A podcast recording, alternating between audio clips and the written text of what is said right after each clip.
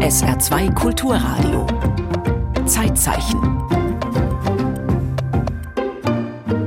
Stichtag heute. 15. Dezember 533, das Ende des Vandalenreiches in Nordafrika. Wer Friedhöfe schändet, Schulen verwüstet, überhaupt alles kaputt macht, was ihm in den Weg kommt, der haust wie ein Vandale. Das Grauen im Schutze der Nacht.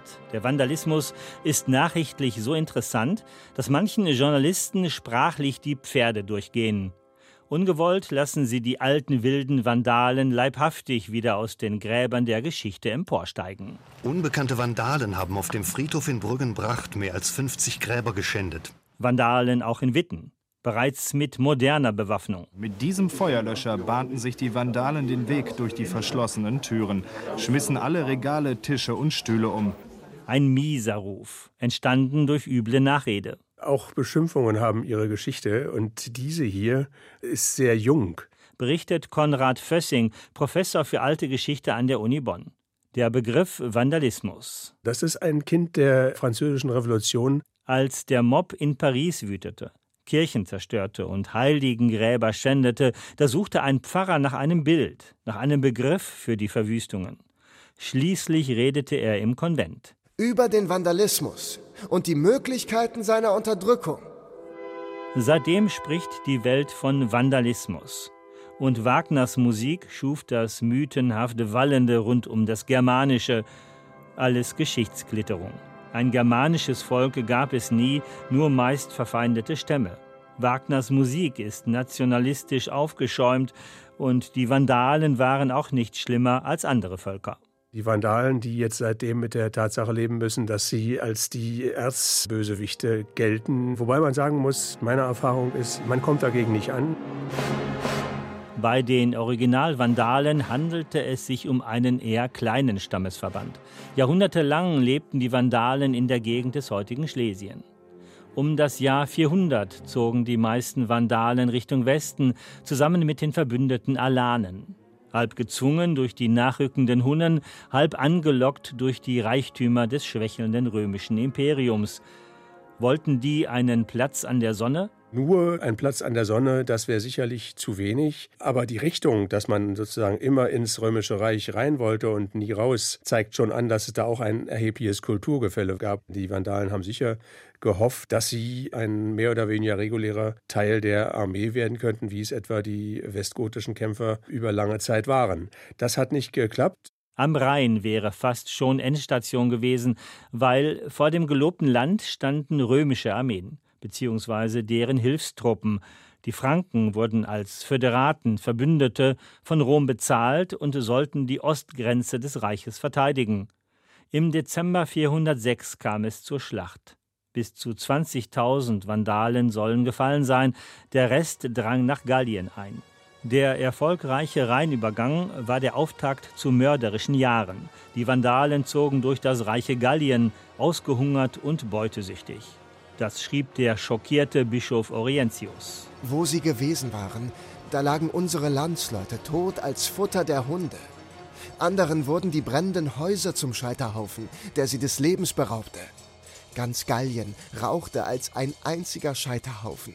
Die Vandalen kämpften sich binnen drei Jahren nach Spanien durch. Ihr Albtraum waren nicht Römer, sondern die größeren germanischen Konkurrenten in ihrem Rücken, vor allem Westgoten.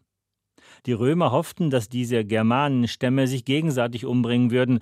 Wer auf Seiten der Römer kämpfte, wurde unterstützt. Wer nicht, bekam keinen Nachschub mehr. Das heißt, wenn die den Getreidehahn zudrehten und diese irgendwo blockierten, dann waren die im Grunde dem Hungertod ausgeliefert und mussten wieder kooperieren. Also ich will damit nur sagen, zimperlich war keine Seite.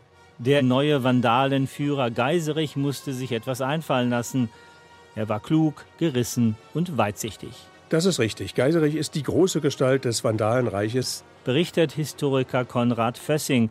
Er ist auch Autor des Buches Die Vandalen. Geiserich, der mit Sicherheit die prägende Gestalt ist, ein unglaublich zäher, umsichtiger und erfolgreicher König. Geiserich hatte sich beim Sturz vom Pferd offenbar eine Gehbehinderung zugezogen. Trotzdem brachte er es bis zum mächtigsten Barbarenfürsten seiner Zeit. Kein Germanenstamm zog weiter als die Vandalen, ein kleiner Verband mit großen Stärken. Die Vandalen hatten vor allem eine gute Reiterei.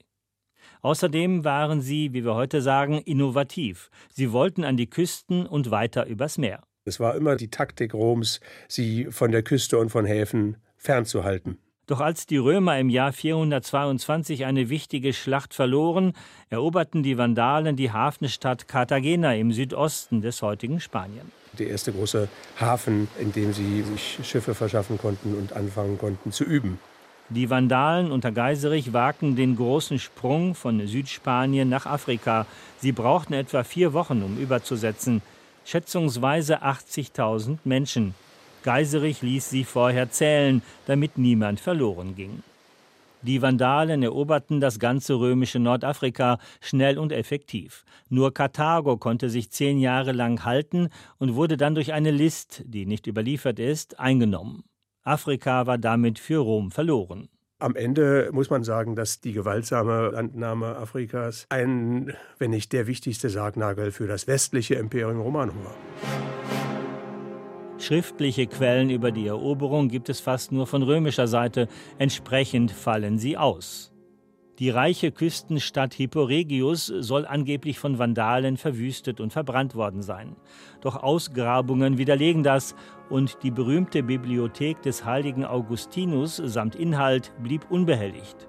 So schlimm können die Vandalen dort also nicht gehaust haben. Überhaupt Augustinus, der römisch-katholische Kirchenvater, führte die Propagandaschlachten gegen die Vandalen an. Die Vandalen brachten überall, wo sie vorüberzogen, Verwüstungen mit sich. Plünderungen, Blutbäder, Feuersbrünste und eine Fülle grauenvoller Leiden.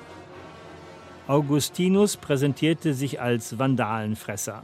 Denn die Vandalen waren keine römisch-katholischen Christen, sondern gehörten einer anderen christlichen Glaubensrichtung an. Sie waren sogenannte Arianer eine christliche Lehre, die in Jesus nicht Gottes Sohn sah, sondern nur von einer Gottähnlichkeit ausging. Für die Katholiken in Rom ein rotes Tuch. Geiserich wiederum sah in Katholiken die fünfte Kolonne Roms. Er machte den Katholiken und der römischen Oberschicht das Leben schwer.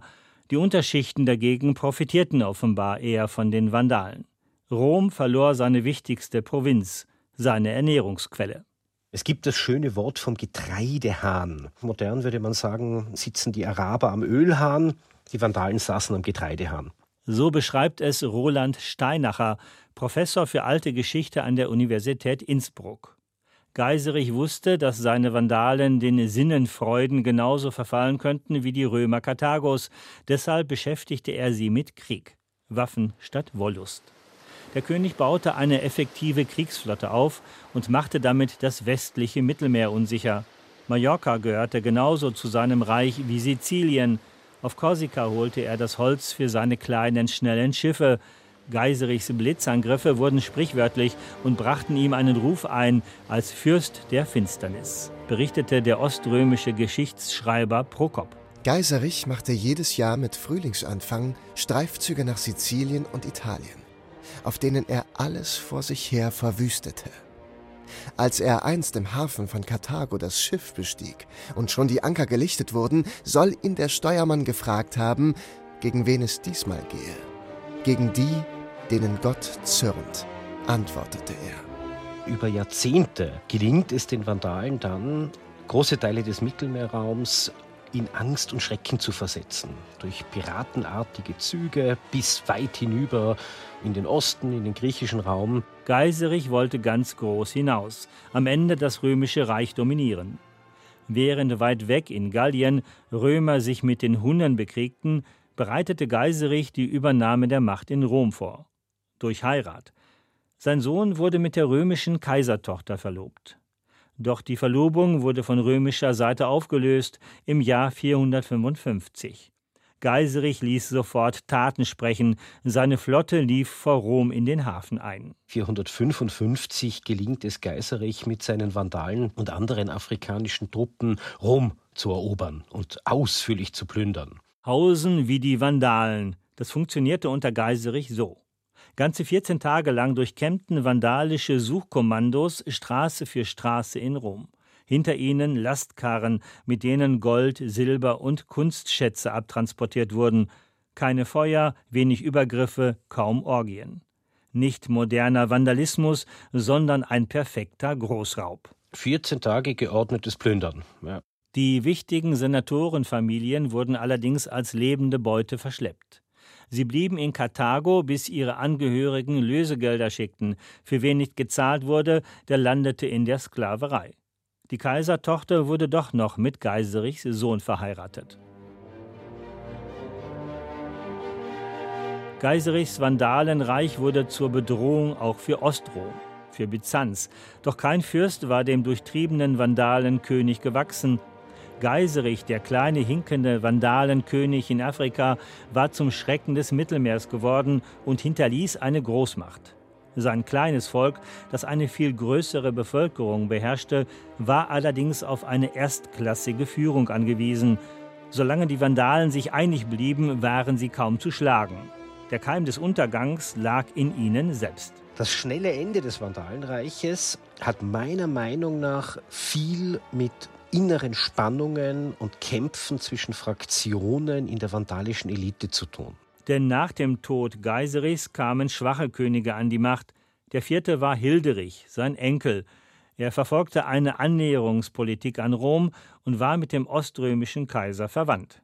Kurz gesagt, strebt der Kaiserfamilie verwandte Teil der Dynastie einen Ausgleich an, auch mit der katholischen Kirche, das Experiment der arianischen Landeskirche aufgeben. Dagegen opponierte das andere vandalische Lager, das auf Unabhängigkeit von Rom und die eigene Kirche setzte. Das geht so weit, dass es einen bewaffneten Putsch gibt. Gelimer, der letzte der Vandalenkönige, stürzt Hilderich, seinen Verwandten, und bei Annäherung der byzantinischen Truppen wird dieser Hilderich in Karthago ermordet, um die politische Alternative auszuschalten. Der neue König Gelimer verlor zunächst Karthago an die Truppen Ostroms und setzte dann in der Nähe der Hauptstadt alles auf eine Karte am 15. Dezember 533, heute vor 1490 Jahren, in der Schlacht von Tricamarum und verlor.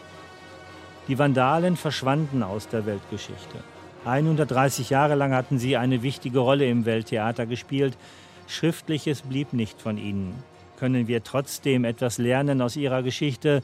Ja, sagt Historiker Roland Steinacher, der auch ein Buch über die Vandalen geschrieben hat mit dem Titel Die Vandalen, Aufstieg und Fall eines Barbarenreichs. Was wir lernen können aus der vandalischen Geschichte, ein zunächst mit roher militärischer Gewalt aufgebauter politischer Körper kann bei günstigen Bedingungen, wirtschaftlichem Erfolg und einer Integration eines größeren Teils der Bevölkerung dann doch gut funktionieren. Wir haben Quellen, in denen römische Dichter den Geschmack und den Kunstsinn der vandalischen Großen besingen. Wir haben sogar Zeugnisse von vandalischen Schulkindern, die in der Klasse sitzen und Latein lernen in Karthago.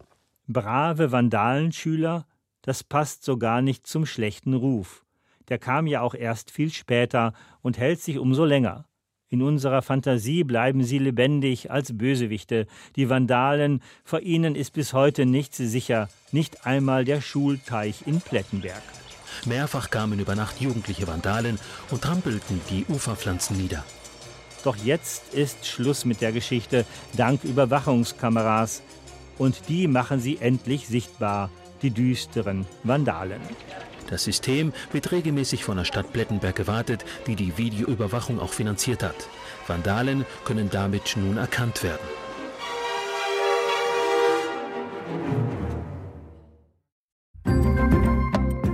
Im Zeitzeichen erinnerte Heiner Wember an das Vandalenreich in Nordafrika, das am 15. Dezember 533 endete. Zeitzeichen am Montag über den Fund der ältesten Kunstwerke der Menschheit auf der Schwäbischen Alb.